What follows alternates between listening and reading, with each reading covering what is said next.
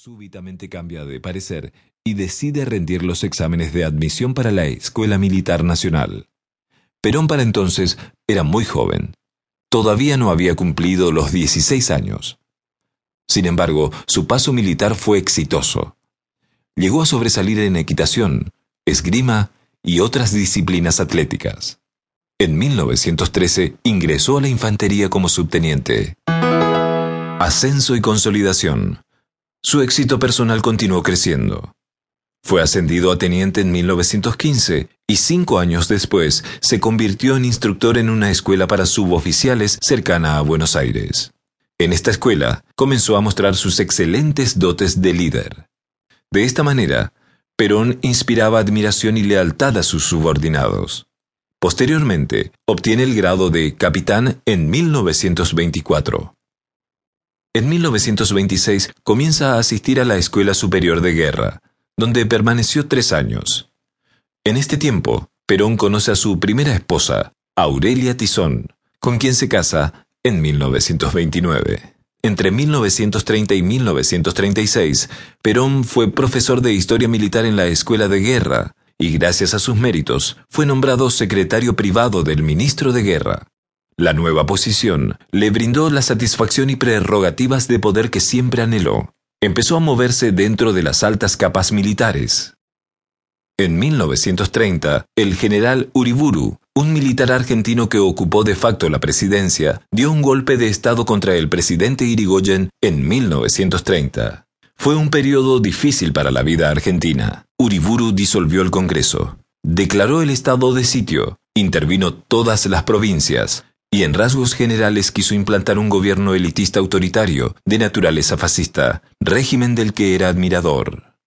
Sin embargo, el régimen no duraría mucho. Dos años después, Uriburu entrega el mando tras unas fraudulentas elecciones a Agustín Pedro Justo y se va a Europa, donde finalmente muere de cáncer.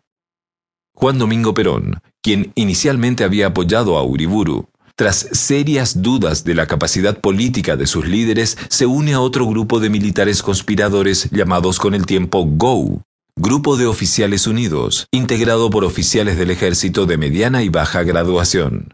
Su nueva afiliación le trajo problemas, pierde su puesto de asistente del ministro de Guerra y es marginado de las cúpulas de poder. Sin embargo, es ascendido a mayor del ejército en 1931.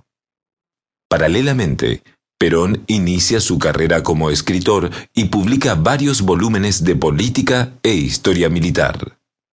Seis años más tarde, 1937, Juan Domingo Perón fue designado agregado militar en Chile, donde, según rumores, intentó fallidamente organizar una red de espionaje militar. Por esa época, la primera de sus tres esposas, Aurelia Tizón, muere de cáncer de útero. Sobrepuesto a la tragedia, en 1939 fue destacado a Italia, donde viviría dos años y podría ver de cerca el fenómeno fascista del cual sería admirador. Su estancia en ese país lo especializó también en infantería de montaña. En 1940 realiza una gira europea y visita Francia, Berlín, Budapest, Albania y España. Ya en Argentina, Perón dictó una serie de conferencias sobre el estado de la situación bélica en Europa, tras lo cual fue ascendido a coronel y designado comandante de una unidad de montaña en la provincia de San Juan. El fascismo y su camino a la presidencia. De sus viajes, Perón sacó varias conclusiones. Perón quedó impresionado por la ideología fascista y por la manera de gobernar de su máximo representante, Benito Mussolini, entonces en el poder en Italia. Según Joseph Page, biógrafo de Perón, este no halló nada que fuera moralmente repugnante en la Alemania nazi ni en la Italia fascista. Las vio a través del cristal de sus antecedentes militares y encontró muchas características admirables en ambos sistemas de gobierno. Perón regresó a la Argentina en diciembre de 1940. Dentro del ejército surge una sociedad secreta conocida como Grupo de Oficiales Unidos GO, que contaba con simpatizantes de la ideología fascista. Perón se une a este grupo. Tras su regreso, Perón vio como el país, a causa de las ambiciones militares, estaba al borde del despeñadero.